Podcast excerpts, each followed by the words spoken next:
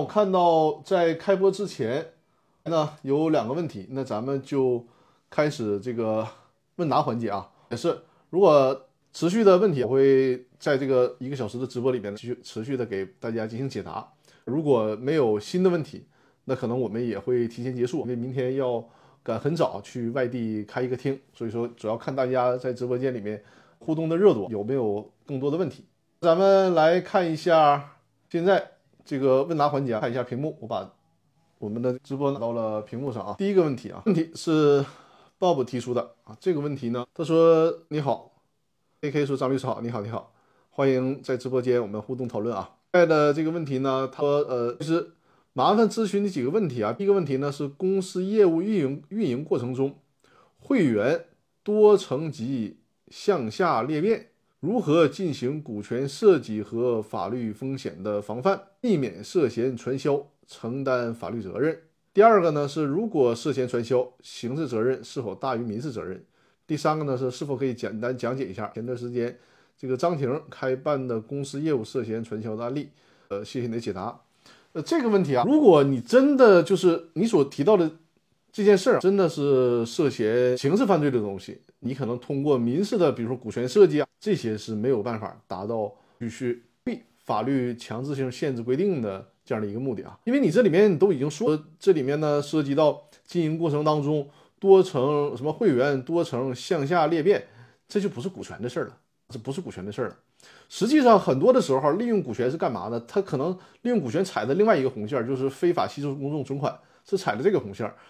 传销这个事儿，你说要通过再跟股权的设计，就呃啊，对于个传销的规定，这里面说的也很明确了啊。这里面说呢，就是刑法里面的第二百四十二条啊，以这个提供服务等经营活动为名，要求参加以参加者以缴纳。费用或者是购买商品、服务等方式获得加入资格，并这里面他也提到了一定顺序组成层级，直接或者间接以发展人员的数量作为计酬和返利，引诱什么消费等等。那这里面组成层级就是你所说的这个情况了。所以说你是明知道是涉嫌违法犯罪，你说你想通过股权设计来规避，这是不可能的啊。作为一个是正常的律师，他也不会去帮你设计这个东西的。你说这个如果涉及到传销的刑事责任是否大于民事责任这个问题怎么讲？就是从惩罚的力度来讲，肯定是刑事责任更大的。刑事责任它会限制一个人的人身自由，而且同时还会伴有着罚款，比如说退赃、罚款这些。所以说，既有民事的赔偿。既有行政的或者司法的处罚，也有呢人身自由的剥夺，甚至是政治权利的剥夺。那你说这个处罚力度肯定是刑事要大的。如果是普通的民事侵权，你可能咱违约责任需要承担，呃赔偿责任。那一旦上升到这个刑事法律风险，那这种责任。就会很大了。那我说能否讲解一下张婷开办那个公司业务涉嫌传销销传销的问题啊？这个就没有什么好讲解了，因为我的直播间呢主要是讲解公司股权的问题。呃，你提到这个问题呢，它更涉及到是刑事刑事案件了啊，这是刑事案件了，那就不是我们在这里面探讨的了。那很多很多人追新闻也都会知道嘛，她和她的丈夫一起搞这个公司弄得很大，会涉嫌到传销。所以说在这块技术的角度，从这个公司股权技术的角度，倒没有什么太多可讲的。而且包括张婷啊，她。做这件事儿，他也不是以这个公司股权的方式吸纳股东的方式，这也不是这个方式，更多的就是我们说的刚才所看到的那个刑法当中有关传销的问题啊，这是对 Bob 这个问题的一个回复。那么咱们看下一个问题啊，这个是一米阳光的提问啊，一米阳光呢是从喜马拉雅 FM 上过来的听友啊，提出了这个问题，呃，一米阳光你有没有在直播间？在的话可以告诉我一下。是这样，从无论从从我的短视频，还是从喜马拉雅或者其他的这个互联网渠道来找到我，想要咨询，实际上是有两种方式，一种是免费的方式，一种是付费的方式。免费的方式呢，把你的问题啊留到我每周日晚上的八点留到这里面进行提问，我会给大家提供免费的这种直播方式的解答。另一种呢，就是付费的方式，就是单独向我预约。主要是以视频会议的方式进行咨询啊，这种方式呢，你可以事先把相关的材料发给我，然后我们预约一个时间进行视频会议解答咨询。如果你这个视频不方便，我们可以电话进行解答和咨询。当然了，这就是一个付费的咨询方式了。所以说，大家根据自己的需求来进行选择啊。免费的咨询方式呢，在直播间提供咨询，其他的途径咨询呢是需要付费咨询。这是跟大家说一下。那么一米阳光他在直播间，在我的微信公众号上面留言，他的问题呢是这样的，他说呢，公司有三个股东啊，分别是三个持股东持股呢百分之三十三点三，另外一个也是三十三点三。再一个百分之三十三点四，这个应该是她的老公持股百分之三十三点四。二零一五年呢，我老公以个人信用贷款了三百万，用于公司的经营啊。二零一八年的时候呢，银行把这笔贷款转成了房屋抵押，加房屋抵了呃抵了一百九十六万。法人他这里面应该说的是吧？法定代表人的房子呢抵了一百零四万，我们两家的房子相互担保。这笔贷款每月只还利息，利息一直是我老公在还。现在法定代表人不干了，公司换了法人，那我想就这笔贷款起诉原来的公司，应该是问这种可行性的问题啊。就这个问题，我画了一张图表，看投到屏幕上看看，大家能不能看清啊？我们假设用甲乙丙的方式标示这三个股东了，其中丙就是我们这位提问朋友的老公，持股呢是百分之三十四，那实际上相当于。公司想要用钱，因为公司资金不足够嘛。说呢，股东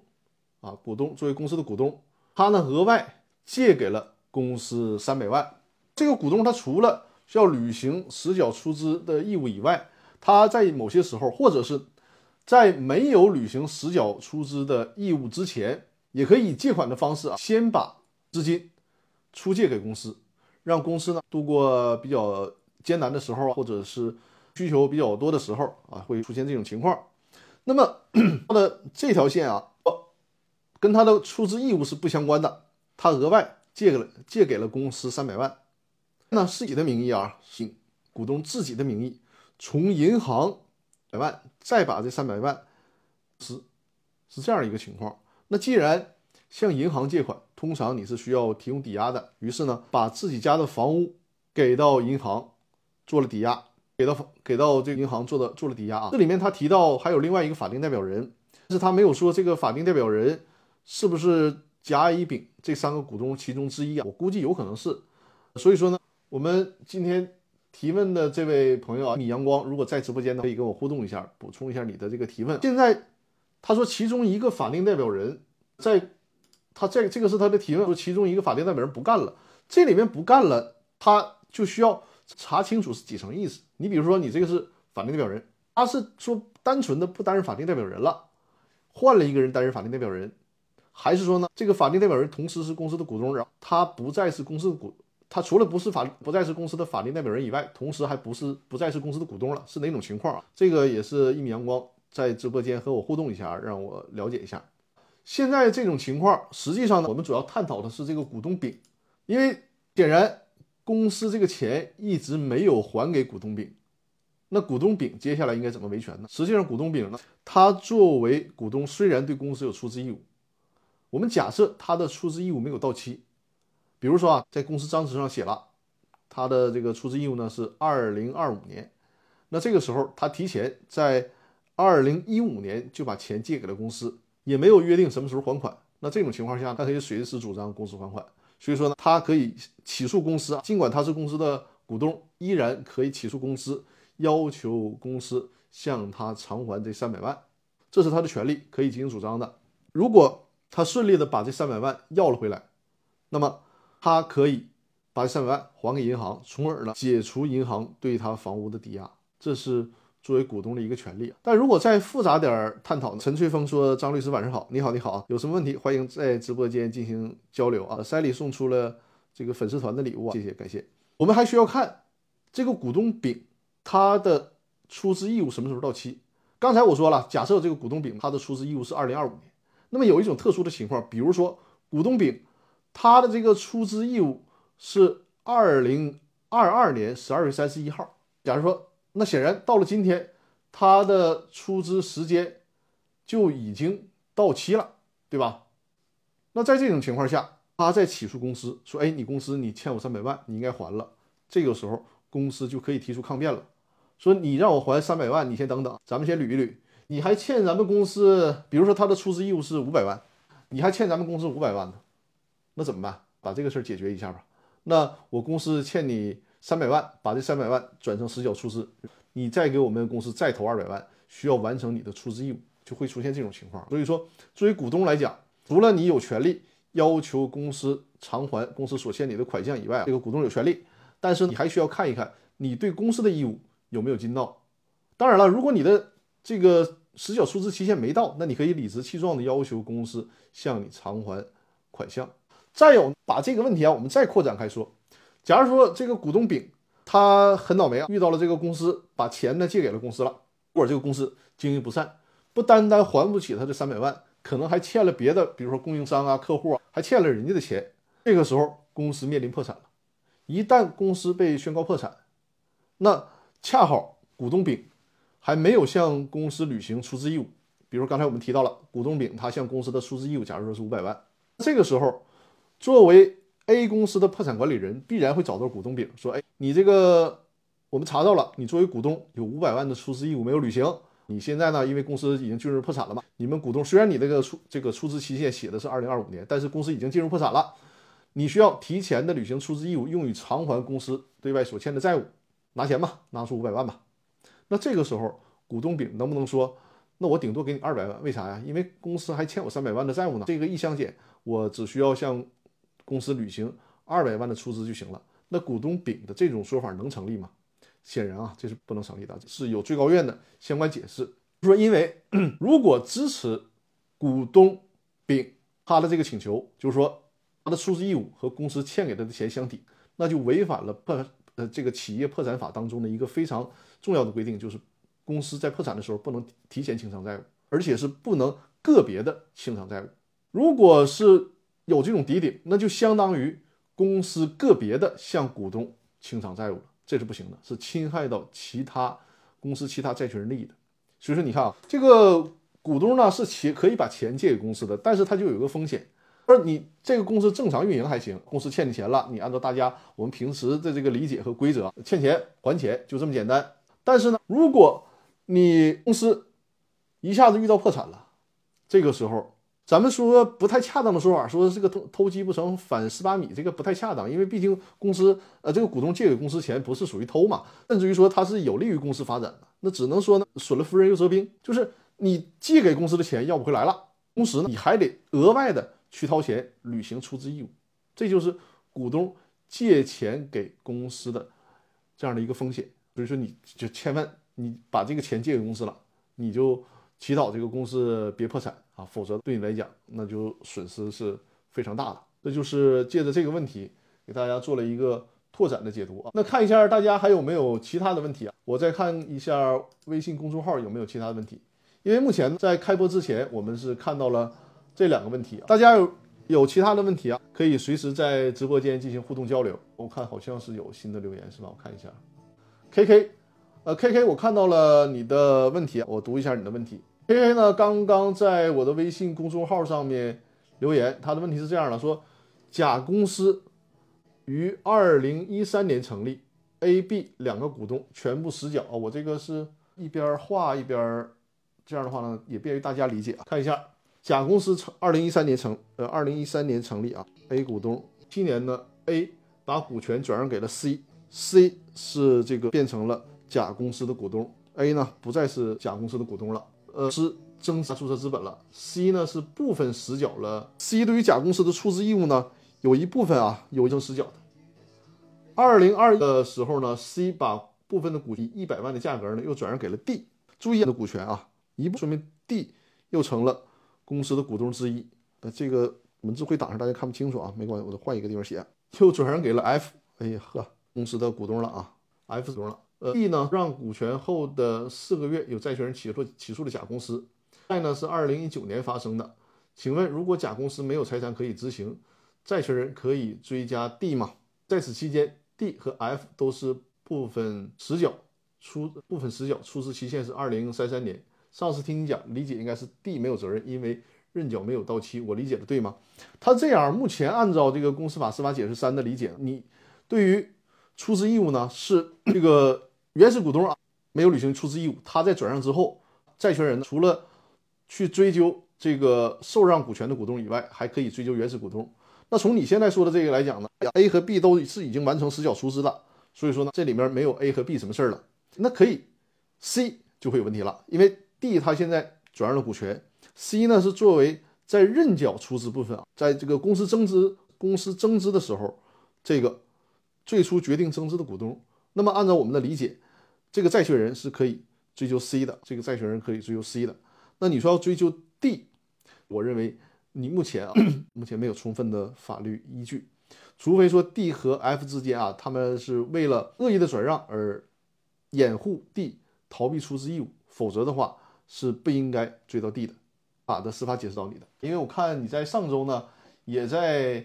呃问纠结于这样的这个呢，我建议如果你是在当中遇到了这个问题，建议你呢把相关他们之间的转让协议以及实际发生的情况，然后提供给我，可以单独的咨询啊。因为除了你这初步的描述以外，实际上我们还需要看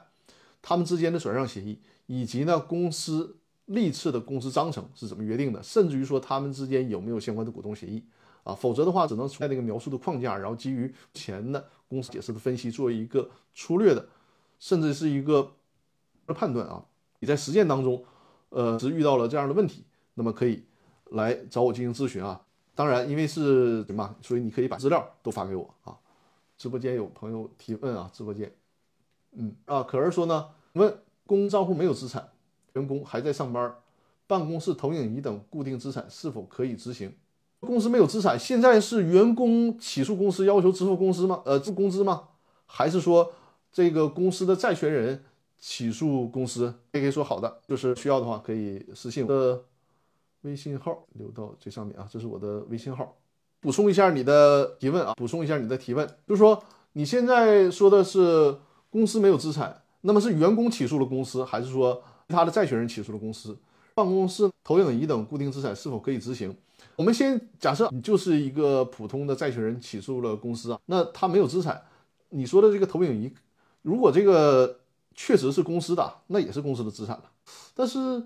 好像投影仪似乎也值不了多少钱吧？看公司欠你多少钱呗。如果是公司欠员工的工资，那这个投影仪可能是够用的。但如果通常欠欠债的话，一般情况下，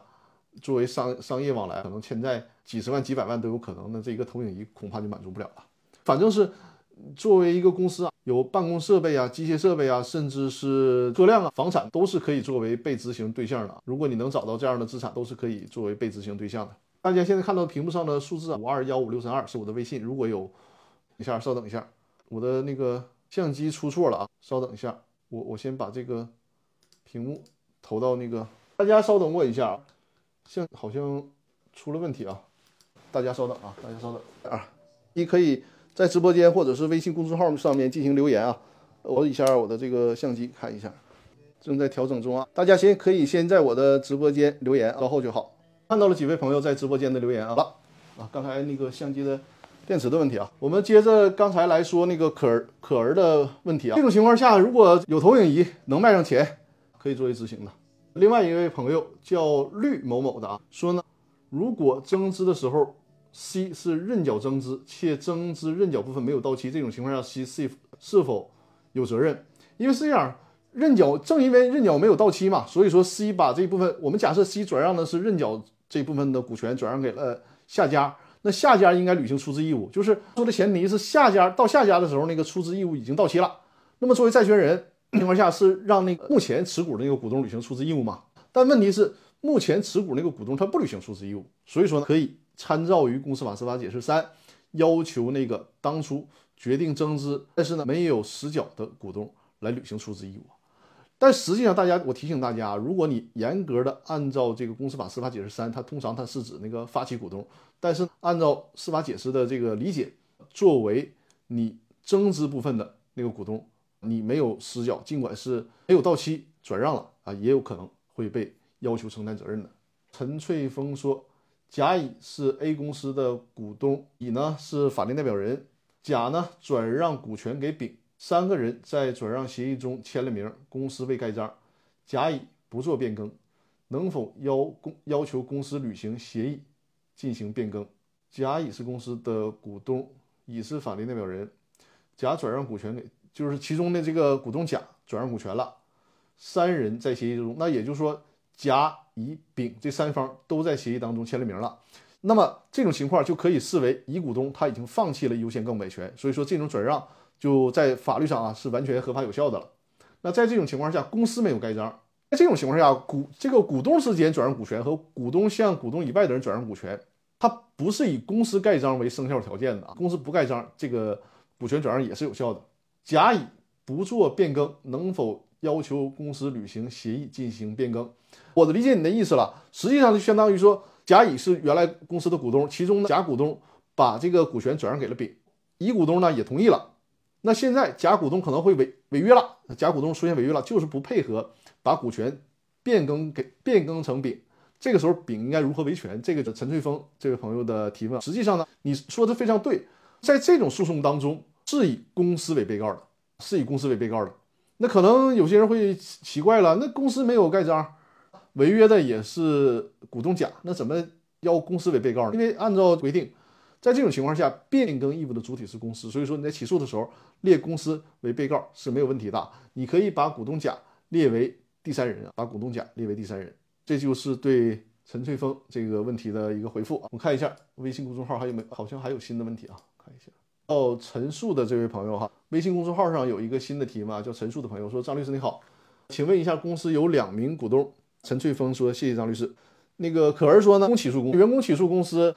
就那就我猜的不，就是这个公司呢，可能不是欠你几千块钱的工资啊。如果你真的是能执行当中啊，公司的这个资产是一个投影仪，如果拍卖掉够偿还你的这个工资工资啊，那是也可也是可以可以的。呃，可儿沈阳呃，如果你在沈阳的话呢，这个是劳动争议的纠纷啊，我们团队。”律师是专门做劳动争议的律师啊，你在这方面如果有法律服务的需求啊，我可以帮你联系于律师。陈述呢，在微信公众号上面说呢，张律师你好，请问一下，公司有两名股东，持股呢百分之四十八和持股百分之五十二，公司呢已经资不抵债了，持股百分之四十八的股东呢已经递交资料给法院申请清算，持股百分之五十二的股东不同意清算，请问一下，法院会受理吗？这个是一个非常好的问题啊！为什么这个问题非常好呢？这个问题里面引申出了大家对于公司的清算和公司破产这两种法律关系的误解啊！你比如说情况啊，陈述说的这个情况，公司资不抵债了，那么作为小股东百分之四十八小股东想要申请法院进行清算，你这个如果你实务当中你这么去做啊，你这个做法是错了，它增加你的维权成本。会增加你的维权成本，甚至于说让你的这个目标呢实现。类似案件当中，去找到专业的股权律师帮助你代理这种案件的意义就在于此。告诉你啊，公司资不抵债是你申请公司清算的理由。资资资不抵债，股这个公司的股东你可以什么呢？你可以想办法申请公司破产。问题是这里提到了，你只有你持你只持有公司百分之四十八的股权。申请公司破产，你连公司过半数这个表决权都没有通过，所以说呢，你而且尤其是在这个公司的印章、公章都不在你掌握的情况下，你很难去申请公司破产，因为主体资格你不具备嘛，没有办法形成这个公司申请破产的决议，所以说你这个目的达不到。那你说，那这种情况下，公司资不抵债，能不能去申请公司清算呢？不能，因为。申请公司就是申请法院对公司清算之前啊，便是假如你有个清算的理由，在清算之前也要先行做一个程序是什么呢？先申请公，只有公司解散或者是公司具备了法定解散的条件之后，才会存在下一步清算公司的问题。你可能啊，可能应该做的是先申请公司解散，但问题是公司的资不抵债并不构成。公司解散的法定条件，公司在什么情况下啊？公司股东可以申请公司解散呢？就是百分之十以上的股东申请公司解散呢？就是在这公司经营管理陷入僵局。注意啊，不是在公司经营困难，而是在公司经营管理陷入僵局。什么叫公司经营管理陷入僵局呢？就是说你们股东之间导致呢公司长期没有办法形成有效的决议，公司就僵在那儿，没有办法再进行运行了。而你说的这个持股比例就。完全不符合这个条件，因为公司你是持股百分之四十八，另外一个呢是持股百分之五十二，也就是说公司日常的事务是完全可以形成有有效决议的。你别管这个决议正确与否啊，这个公司经营的决议正确与否，这不是法院能管的事儿啊，这个是经领域公司自治的问题，法院不会干涉这个事儿。所以说呢，这个股东他他就是呃白痴的人啊，他根本不经营企业，让这个大股东去经营企业，这个这个公司只能赔，那也没有办法啊。这个说是因为。大股东他不会经营，然后法院会公司解散，这不会的。经营管理陷入僵局，而且你是穷尽了所有手段，依然无法打破僵局的情况下，才能够向法院申请，要求法院强制解散公司。你的这边是不符合的。公司面临资不抵债，你说的这个情况，作为小股东，既没有办法申请公司解散，也没有办法以你小股东一己之力去要求公司主动。向法院申请破产没有办法了，除非你能值得债权人啊争取争取到公司的债权人，由债权人，因为你搞不定那个大股东了嘛，所以说你这个争取到公司债权人，由债权人呢申请公司破产，或者说你本身就是公司的债权人，那你也有这个机会以债权人的身份申请公司破产。还有呢你提到了公司已经资不抵债了，如果公司已经资不抵债了，就没有办法正常的。行，就是正常的走公司清算那个途径了，只能是走破产的途径。公司的正常清算，无论是公司自行清算还是法院组织清算，它的前提就是公司的资产足以偿还债务，这个才是公司清算的一个前提。如果公司已经资不抵债了，那只能走破产，或者是在公司清算的过程当中发现公司压根儿它就是资不抵债，没有办法清偿所有的债务，那就需需要由这个普通的清算转为破产清算，是这样的一个概念。这是对。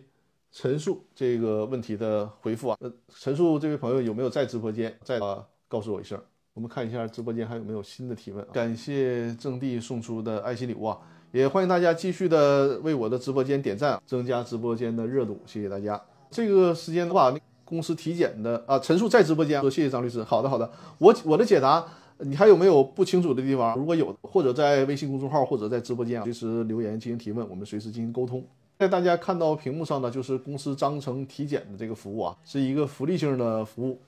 这个服务针对大家公司的章程可以发给我，由我给大家做公司。但是大大家注意啊，这个体检的服务不是给大家修订公司章程，而是是指仅是帮助大家指出这个章程当中有哪些法律风险，哪些是提示你建议你进行修改的。这所以说是体检服务，不是治疗服务。如果是治疗服务，比如说你要修改公司章程或者是设计公司章程，那就是另外的一个专项服务了。大家会看到这个公司体检的价格也在这儿，就是非常福利性的价格。所以说它只是一个体检服务，不是治疗的服务，不是治疗的服务。但是这个体检服务，最近好多的企业家朋友已经找到我做这个公司章程体检服务，对于这个企业及时发现问题或者是及时发现潜在的风险还是很有必要的。再有呢，就是我的公司法大爆炸的视频精品课，大家现在看到屏幕上呢，就是公司法。大爆炸视频精品课的这个视频的部分截图，在这个大家没有新的问题的时间，可以给大家，比如说我拿出其中的第四节课，给大家简单的看一下这个课程，这里面涉及的问题，简单跟大家讲讲一下。陈翠峰在直播间里说呢，最近遇到很多混同的案子，张律师有空可以聊一下这个话题吗？可以的。实际上，我明天早上一大早要出门开庭，明天早上一大早要出门开庭的案子啊，就是一个涉及到。公司财产混同的案件，我代理的是被告的一方，就涉及到这个这个案件。陈翠峰，你可以把具体的问题啊，因为我要讲的可能是会，因为如果是针对你的问题来进行讲解，效果会更好。所以说，你如果遇到了这个混同的案子啊，有一些具体的，你可以在直播间进行提问啊，我会跟大家进行分享。屏幕上呢，就是《公司大爆炸》视频精品课里面的第四节课程。啊，这个课程的主题呢是如何向公司投资才能保证这个出资安全。某某说夫妻二人的公司呢，是不是前面的话被屏蔽掉了？因为我只看到你这句话，你说的是夫妻二人的公司，你是不是想说夫妻二人公司是不是一人公司的问题啊？呃，这个问题实际上我也在直播间多次跟大家提到过了。夫妻二人的公司啊，从我的理解，我坚持认为夫妻二人公司也是普通公司，不能认定为一人公司。但是从最高法院的判例和现实当中的很多判例，有一部分的法院和法官认为啊，会规定为夫妻二人的公司是一人公司。当然了，目前这个事儿在理论界、在实践当中都是各有争议的。而我是站在以这个刘俊海教授为代表的这一方，就是说，坚持认为，只要他的这个主体是两人以上，别管他是夫妻、父子，都应该认定为两人以上的普通公司，不应该默认视为一人公司，认定为财产混同。但是给到客户，如果客户来了说，张律师，我现在成立一个夫妻二人的公司，呃，你有没有什么法律的建议？这种情况下，我会给到客户，你们别这么做。为什么呢？还是那句话，没有必要让客户去趟这个浑水。既然我已经知道了，在实践当中会有争议，那么就不要让客户有这种潜在的风险。我们可以通过一些设计，很顺利的把这个风险避过去啊，没有必要去非得迎面而上啊，迎着这个争议而上。如果实践当中，我给大家建议就是，你别注册夫妻公司，有任何的方式都可以规避掉这个问题啊。把它转换成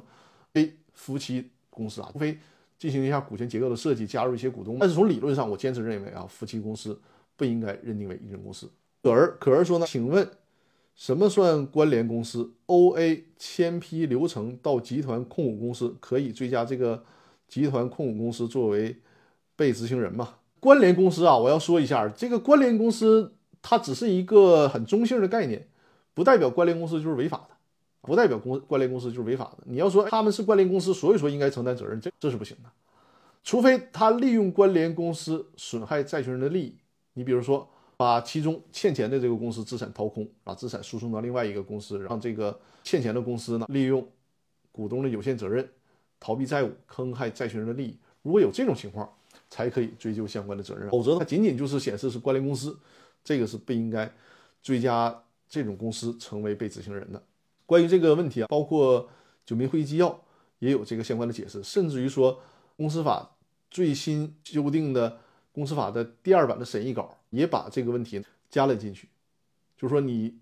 利用关联公司去坑害债权人利益，在这种情况下会认定为啊财产混同，对于财产混同，甚至于对于呃公司的认定做了扩大性的解释啊，这个是目前新的公司法这修订稿当中，而且尤其是。对第二版，第一版还没有这个规定的，第二版加了加上了这个规定，这个是一个突破，也是对债权人的一个有力的保护，就是它横向的去追。通常我们当初啊，目前的公司法呢去追这个利用关联交易造成财产混同，它是纵向的。这个母公司对于子公司，他们之间搞这个关联交易，会被认定为你母公司就是股东嘛，你股东利用公司。来进行财产混同，然后股东要对公司的债务，也就是母公司要对子公司的债务承担连带责任。但现实当中有很多人这个打法，就是我一个母公司成立了 A、B、C、D、E 几个下面的子公司，然后由 A、B、C、D、E 之间来回倒手做这个关联交易。那如果按照目前公司法的规定呢，似乎你找不到依据去这么追究，没有办法横向的追究。所以说呢，包括最高法院也意识到了这个问题了，在九民纪要当中呢，用会议纪要的方式加入了这个概念，就是说。鼓励法官判案的时候呢，这种横向的关联交易去损害公司债权人的利益，也要追究责任。那么在新版的公司法修订二的公司法的最新的修正草案第二版的征求意见稿里面，加入了九民纪要的这种精神，支持去横向的追究公司之间的关联交易损害股东利益的行为。我一再强调是关联交易，它的前提是损害。债权人利益的行为，这会儿好多朋友在直播间留言啊，我一一的看一下。这边说母公司提供了审计报告来证明没有混同，但我认为呢，这份报告不是专项，而是年度审计报告，而且相关报告上没有签字，财务表批注也没有，它不用专项，按照公司法的规定，就是都需要进行审计，每年都需要进行审计。至于说你在这个报告当中发现了什么瑕疵，你可以去。向法院提出主张，比如说主张这个报告不是不够真实、不真实，或者等等，挑这个报告本身的问题倒是可以的。但是人家按照年度进行审计，这是符合公司法规定的。对方说呢，这样能否认为这个报告没有用，还是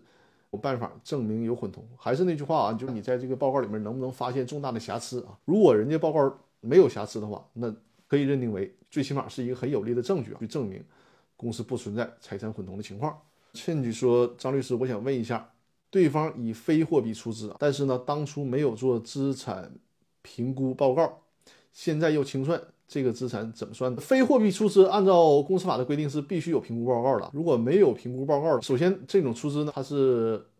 不合法的出资。再有一个呢，你可以现在去进行评估，看一看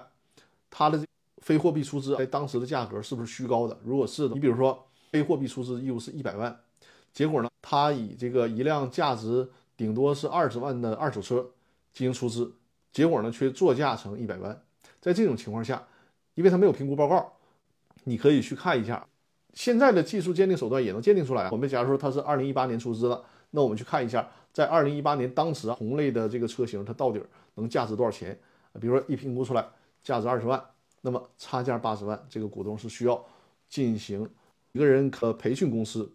我是做了个董事，没有股权代持之类的协议，日常不参加经营，就纯粹是投资。现在呢，公司经营失败了，我想有没有办法拿回这拿回部分钱？怎么认定我的地位？这个 X 大很典型的问题，就是你这两个朋友是股东，但是呢，只担任了个一个高管，就是担任了一个董事，而且呢没有股权代持，但你投资了，那这就得看你当初投资有没有签协议啊。如果你这个投资签协议了，尽管你们没有签代持协议，实际上这也是一个股权代持的关系。那公司要是亏损了，你只能认，对吧？因为作为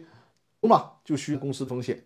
但如果你们之间没有签订协议，你可能会有机会主张这是一个借款啊，或者是你借给公司的，或者是借给朋友的钱。这种情况下呢，可以主张借款，要求公司或者是实际拿走你钱的这个股东进行归还。审计报告如标准无保留的结论，可能找到瑕疵。呃，这就是技术问题了，这就是技术技术问题了。看看你能不能呃说服法官，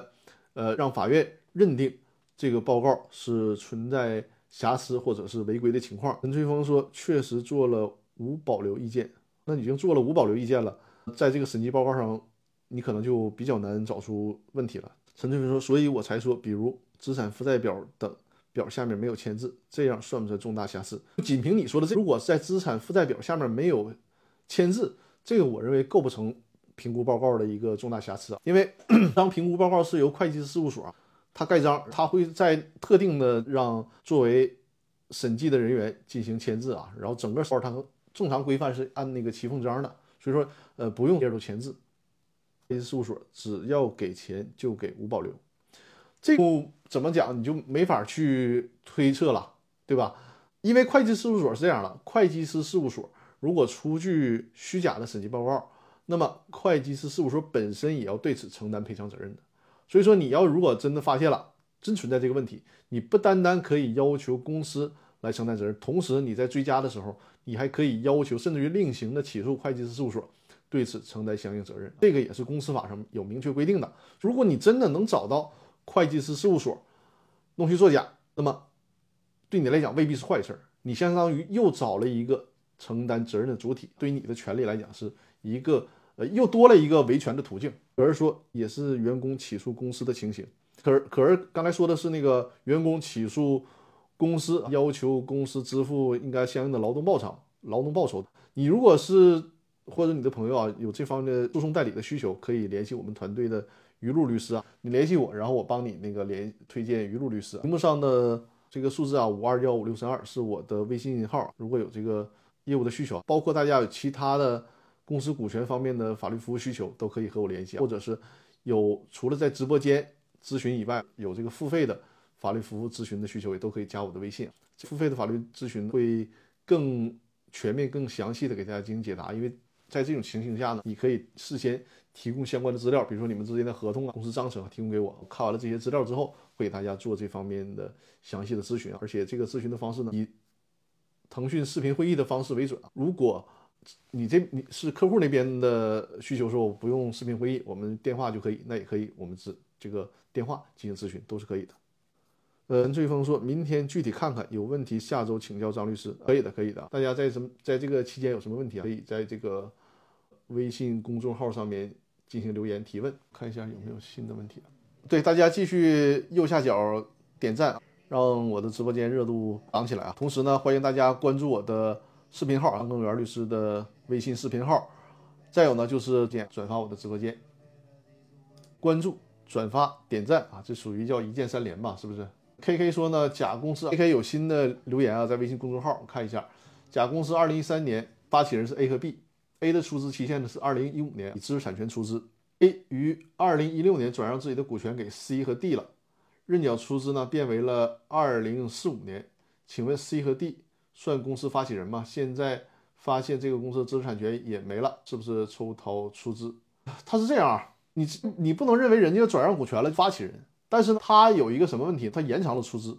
那你就看这个债权产生于什么时间点。如果我们假设它的二零一六年，二零一六年转让的债呃转让的股权，在二零一六年决定把出资期限由二零一五年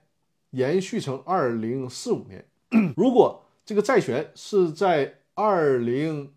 一六年之前，也就是说决定延长出资这个时间之前，就已经产生了债权。那么这种擅自的延长，民纪要啊，民会议纪要也有明确的规定了，这种擅自的延长是不行的啊，你没有办法对抗债权人，债权人依然有权要求你按照当初的那个二零一五年那个标准的出资期限来履行出资义务。所以说这个你就不用去考虑他是不是说把它算成发起人的这一点了，不用了。九民会议纪要啊，也就是说最高法院呢已经给到了大家解决这个问题的方案了。呃，K K 这个问题很典型，我给大家说的就让大家能听懂。比如说我们不用。像那个 K K 这个问题里边，把这个场景设置这么复杂，就简单的说，比如张三儿，张三儿呢，他开了一个 A 公司，我们假设啊，这个不是一人公司，张三儿还有其他的公司股东啊。张三儿开了一个公司，他呢在这个公司当中，他的出资期限应该是二零二二年的十二月三十一号。稍等一下，一个信息啊，我们假设啊，这个张三儿呢是二，他的出资期限是二零二二年的十二月三十一号到期，结果实际上在二零。二二年年初就已经欠人家隔壁老王一百万了。这个时候，张三儿看他这个出资期限马上就到期了，为了逃避履行出资义务，于是呢，通过修改公司章程，把公司章程改成他的出资期限变为了二零五零年。这样呢，从他的那个小心思来讲，说在隔壁老王找我说让我履行出资义务的时候呢，我就会告诉你，你等等吧，那个出资期限已经改到二零五零年了。这样行不行呢？这是不行的，因为你这明显就是在恶意的。逃避自自己的出资义务，所以说你既然之前你写的这个出资期限就是二零二二年的十二月三十一号，那么作为公司的债权人，他是基于相信你的出资义务是在这个时候到期才跟你公司做交易的，所以说你出资期限往后延这是不可以的。隔壁老王依然可以要求你按照当初的那个出资期限，也就是二零二二年的十二月三十一号履行出资义务，所以你往后改也没有用。这个意思，他可以说他的是二零一八年的债权，如果是二零一八年债权，就刚才我说的，那人家二零一六年改变了认缴的出资期限，你就没有办法去再追究人家了。我明白你的意思，那你说他改了出资期限，你还能不能追原来的股东了？我跟你说，本身司法解释三，从我的角度来讲，我就是不认同这种就是没有到出资期限转让股权还追人家的这个啊。你说的这个情况，我明白你的意思，你想把这个问题呢做扩大解释，就是。当初这个发起人他已经履行了出资义务了，作为债权人你找不到人家的毛病了。他是履行完出资义务之后转让的股权，只是后来这个这个股东呢，那不对呀，K K，他已经完成了出资义务了，为啥后面的股东还要延长出资期限呢？这就不对了，对你说他在二零一五年的二零一五年的时候已已经以知识产权出资了，他都已经完成出资义务了，他延长啥出资期限呢？这个事儿可以说明一下，我发现你这个问题里面是是是有是有问题的，因为你知识产权出资，它也是非货币出资嘛，它是有评估报告的。如果那个评估报告本身没问题，那就说明，比如说这个知识产权，你别管它，可能它取得的时候呢，都是花十万块钱买的，花二十万买的，结果评估的时候呢，就评估成了一百万。只要这个评估是真实合法的，那你就得认这个事儿啊，那就就已经完成了出资义务了。所以说，你说后面那股东然后在出资期限延长，这个就不符合逻辑了。我看今天的直播时间呢，已经已经到了啊！再把 K K 这个问题回答完，说跟原来的第一个问题不联系，这是另外一个问题。我知道你说的是另外一个问题，就现在就你这个问题来讲，也是不对的。我觉得啊，A 的出资期限是二零一五年，以这个知识产权出资，那么出资完成了，对吧？所以说后面再延长出资期限就没有这个道理了。所以说 K K 啊，你现在你可以再整理一下，然后。呃，问题你需要急需解决，可以私信我啊，就是微信我联系，然后把相关材料来，我给你做那个啊。如果是问题啊，你也可以选择继续在我的公司法大爆炸的微信公众号上面留言，我会在下周呢直播的时候给你进行解答。你把这个问题哎梳理一下啊，详细的梳理一下，好吧？好，那我们在直播的尾声还是按照我们的老的惯例惯例，给大家到了推荐书的环节啊。今天呢，推荐这本书《无价》，这是一本非常值得推荐的商业类的书籍啊。这个包括当初老罗罗永浩在他的直播间也推荐过这本书，我也是在他的推荐情况下读了这本书，确实很好的。它适合我们所有做商业的朋友来读这本书啊，就主要来了解我们所有的商品定价的逻辑，以及呢一些定价的陷阱，所以说这本书呢是非常推荐给大家的啊。看完之后，确实是会让我们从商业小白有一个大踏步的提升，在价格制定方面，或者是不价格价当中猫腻，都可以在这里面读到很多东西啊。实际上它的体会更大啊，就大家说这个是不是就想看看，呃，平时购物的时候。会不会遇到什么价格上的陷阱？其实它的正面意义更大，尤其是适合我们所有做商业的朋友，对自己的产品进行定价的时候，如何做好自己产品的定价？其实它它的内核就是行为经济学，它的内核就是行为经济学。所以说这本书你可以结合着以前我推荐的那个行为经济学来一起看，会效果非常好。所以说这本书今天就推荐给大家。叫无价的这本书，K K 说谢谢张律师点赞，他说不着急是我朋友的问题啊，没关系啊。X W 说也是说谢谢张律师啊，不客气，谢谢大家的支持和捧场，感谢大家的支持和捧场。那么就是包括 K K 在内，如果你的问题啊，你可以再整理一下，然后在我的微信公众号上面进行留言提问，我会在下周的时候为你做一个详细的解答。我再把我的微信公众号投到屏幕上，这是我的。微信公众号啊，是我的微信号。大家有什么问题啊？如果有法律服务的需求，有法律服务的需求，包括代理公司股权类的诉讼案件，都可以加我的微信。我的微信号是五二幺五六三二，可以和我联系啊。或者是有股权方面的法律咨询、股权架构的设计、股东股权相关的激励啊，都可以。志强说谢谢啊，不起，感谢新老朋友的支持，感谢感谢大家。那我们今天的直播呢，就到这里了。非常感谢大家一个小时的互动和陪伴，我们。正常情况下是下周日晚上的八点继续直播。下周日是我看一下时间，号啊，三月五号，我们下周日晚上的八点，一个小时的时间再进行直播，好吧？我再把我的公司法大爆炸的视频精品课链接给大家一下，因为刚才提到了那课，哎，这个脑是吧？这个的需求啊，就是详细的了解公司股权方面的疑难问题啊，可以